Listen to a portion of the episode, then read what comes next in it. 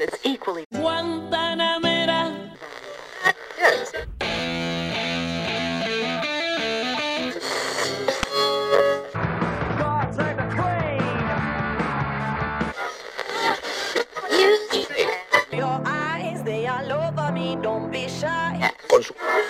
Yeah. Y ahora todos tiran beef, yo los vi son más de dos.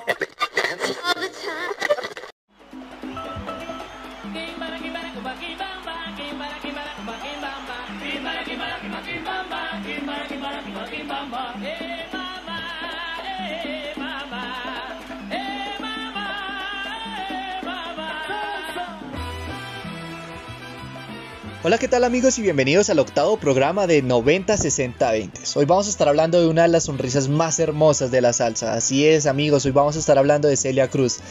Recordada, querida y amada casi que por todo el mundo, me atrevería a decir. Bueno, Celia nació en La Habana el 21 de octubre de 1925 y empezó a tocar con un grupo pequeño de barrio que se llamaba El Botón de Oro. ¿Por qué se llamaba El Botón de Oro? Muy sencillo. Todos los músicos tenían un brochecito que, se llama, que era doradito, de una flor que era amarilla y por eso se llamaba El Botón de Oro. Cuando yo estaba tocando en ese, eh, en ese grupo pequeño, llegó un primo y le dijo, ¿por qué no te presentas en una emisora? Y se fue y se presentó y ella empezó su éxito a crecer por toda la isla, pero el régimen de Castro la empezó a perseguir. Eh, la empezó a perseguir en el sentido de que eh, decían que era anti-régimen, que su música era prohibida y que era aliada de los yanquis. Esto rodeó mucho a la historia de esto y empezaron a prohibir su música, fue vetada, le cancelaron conciertos, le cancelaron presentaciones, pero ella no dejaba de tocar. Empezó a hacer sus presentaciones un poco más pequeñas, en cabarets, en bares, un poquito clandestinos, por así decirlo. En 1961, ella, mientras que estaba en un concierto en México, estaba, estalla la revolución cubana. Jamás volvería a ver el país que la vio nacer. Y ella toda la vida amó a Cuba, amó eh, entrañablemente sus raíces y siempre estuvo en su corazón volver. Para, para su país escribió muchas canciones, pero una de las más especiales y que tiene algo de nostalgia a pesar de su ritmo tropical es Por si acaso no regreso. Vamos a escuchar un poco de este tema. Si acaso no regreso, yo me llevo tu bandera, lamentando que mis ojos liberada no te vieran. Bueno, en 1964 ocurre algo muy importante. Estaba en un café, Celia, en un café de Miami, eh, estaba comiendo y, y un camarero que también era cubano le preguntó que si quería eh, azúcar con su café. Bueno, ella dijo como, mira, el café cubano es muy amargo y nosotros lo tomamos con azúcar. Entonces ella gritó, tráeme azúcar. Y después eh, ella, mientras que se hacía sus presentaciones, eh, hacía una pausa cuando ella le tocaba cantar sola para que los músicos descansaran, descansaran de los labios, más que todos los trompetistas, porque la música de ella es muy potente. Entonces, eh, en esa pequeña pausa, eh, se ponía a hablar con la gente. Entonces, como Celia, cuéntame la historia del azúcar. Celia, cuéntame la historia del azúcar. Entonces, todo el mundo como eh, siempre se la pedía. Entonces llegó un momento en 1964 que ella dijo, no más, no más, me cansé de contar esta historia, la gente siempre me la pide y eh, en una llamada para que ella subiera al escenario, ella cogió y gritó azúcar durísimo y es que el bar se volvió casi un estadio de lo mismo grit de los gritos que se escucharon. Ahí nació su popular grito de batalla. Algunos dicen que fue porque eh, en La Habana la caña de azúcar es muy popular y que esto lo hacía en homenaje a su tierra. Pero dicho por ella, esta es la verdadera historia de su popular grito. En 1970 nacería, se uniría junto a Tito Puentes y en 1974 nacería la Fania All Stars. Se hizo un lugar en un, en un espacio, en un género donde está dominado solo y exclusivamente por hombres, pero se dio su lugar como ninguno, con talento, con berraquera, con alegría, con sencillez. Todos amaban a Celia. Pero también fue muy polémica. En una presentación en vivo eh, dijo que si tu marido te pega, devuélvele el golpe y con una sartén. Es decir, esta mujer era de cuidado. Una anécdota muy chistosa y pasando un poco más a su vida amorosa. eh, ella siempre estuvo con su amigo y su amo- el amor de toda su vida. que fue Pedro Knight, es que ella lo, eh, ella lo amaba. Lo, se amaron toda la vida y creo que para nadie fue un secreto que fueron el uno para el otro. Pero cuando estaban en las calles, ella le decía como, espérame aquí en el carro, eh, no te me hagas tan cerca. Y no porque lo estuviera escondiendo ni se sintiera avergonzado de él, no, no, no, no. Lo que pasa es lo siguiente, como Celia utilizaba muchas pelucas, era muy difícil de identificarla en un día cualquiera. Ella fue fan completamente de las pelucas, de cambiarse el look, de, de esto de siempre verse diferente. Y Pedro Nay siempre fue muy conservador, él es fue una persona muy tímida y muy reservada. Entonces ella decía, espérame allá, no te mangas tan cerca. ¿Por qué? Porque cuando la gente lo veía, empezaba a buscar a Celia. ¿Dónde está Celia? Y veían una mujer con peluca y se le veían detrás. Entonces hay una anécdota muy chistosa que es que eh, entraron los dos a comprar unos, unos zapatos y la gente lo, vio y empezó a buscar a Celia. Y fue Celia, un autógrafo, Celia, y se llenó esa tienda de, zapatos. Eh, y ella le tocó salirse con dos, con dos zapatos derechos porque no pudo comprar nada de la gente que llegó a pedir autógrafo y demás. Y hablando de zapatos, ¿ustedes sabían que existe el tacón sin tacón? Sí. Celia eh, fue un icono también de la moda. A pesar de sus extravagantes eh, vestidos, sus hermosas pelucas y sus tacones altísimos con los que nadie sabía cómo se movía con un sabor en el, en el escenario.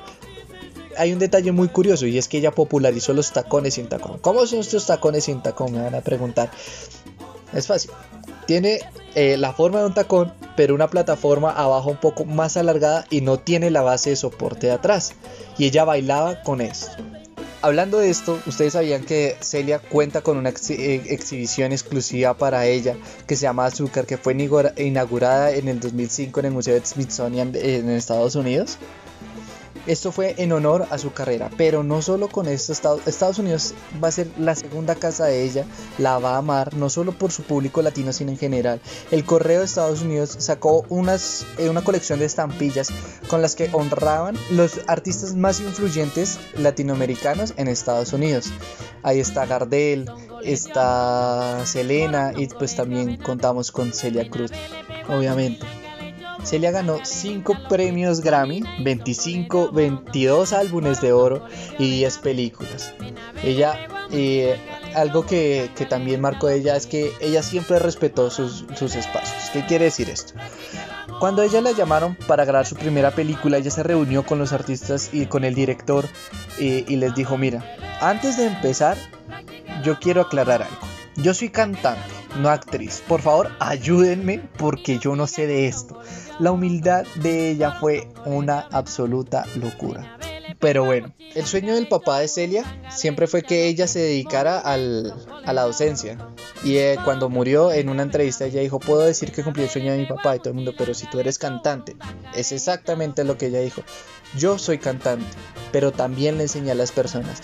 Le enseñé que en medio de las tristezas se puede bailar, se puede cantar, que hay que tener una alegría, que hay que ser humilde para conquistar el mundo. Y eso lo podemos ver un, poco reflejado en Ríe y Llora. Vamos a escuchar un poco de este tema. no lo sea mañana.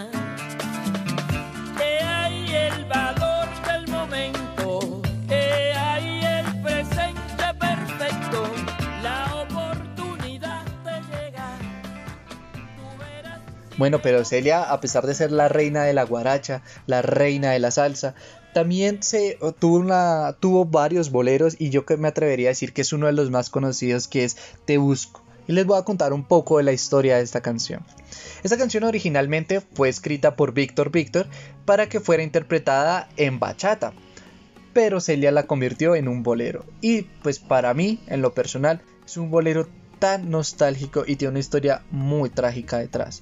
Muchos dicen que habla de la reencarnación, otros lo recuerdan por una novela que hubo en Colombia, algunos más recientes como yo lo recuerdan por algún comercial, pero no es así. La historia de, esta canción cuenta un poco sobre un secuestro de un prometido. O sea, el señor se iba a casar y secuestraron a su prometida y lo último que supo es que se la llevaron para la India y que nunca más la volvió a ver.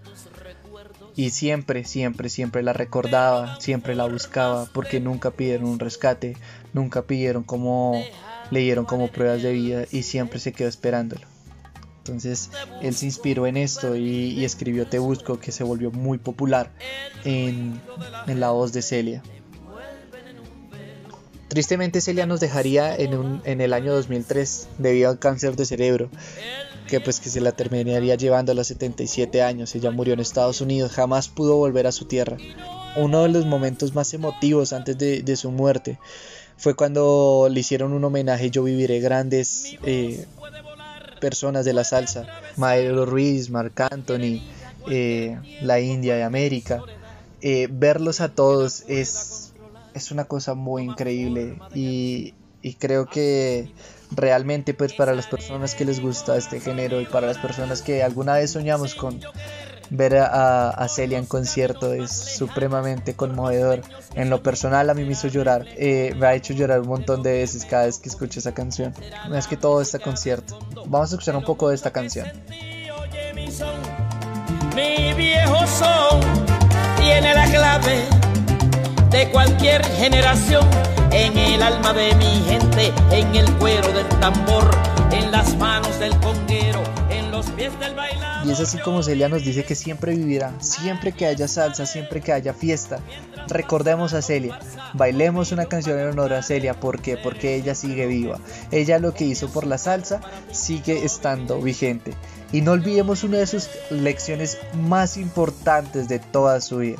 La vida es un carnaval siempre, absolutamente siempre, en todo lo que hagamos, recordemos esta canción y recordemos esta frase. La vida es para gozársela, la vida a pesar de sus altos y bajos, recordemos las grandes lecciones que nos dejó Celia y es que hay que gozarnos la vida. Bueno amigos, esto ha sido todo nuestro capítulo del día de hoy. Mi nombre es Juan Camilo Ramírez. Recuerden seguirnos en nuestras redes sociales arroba 90 podcast 20 y nos escuchamos la próxima semana para más historias musicales. Chao.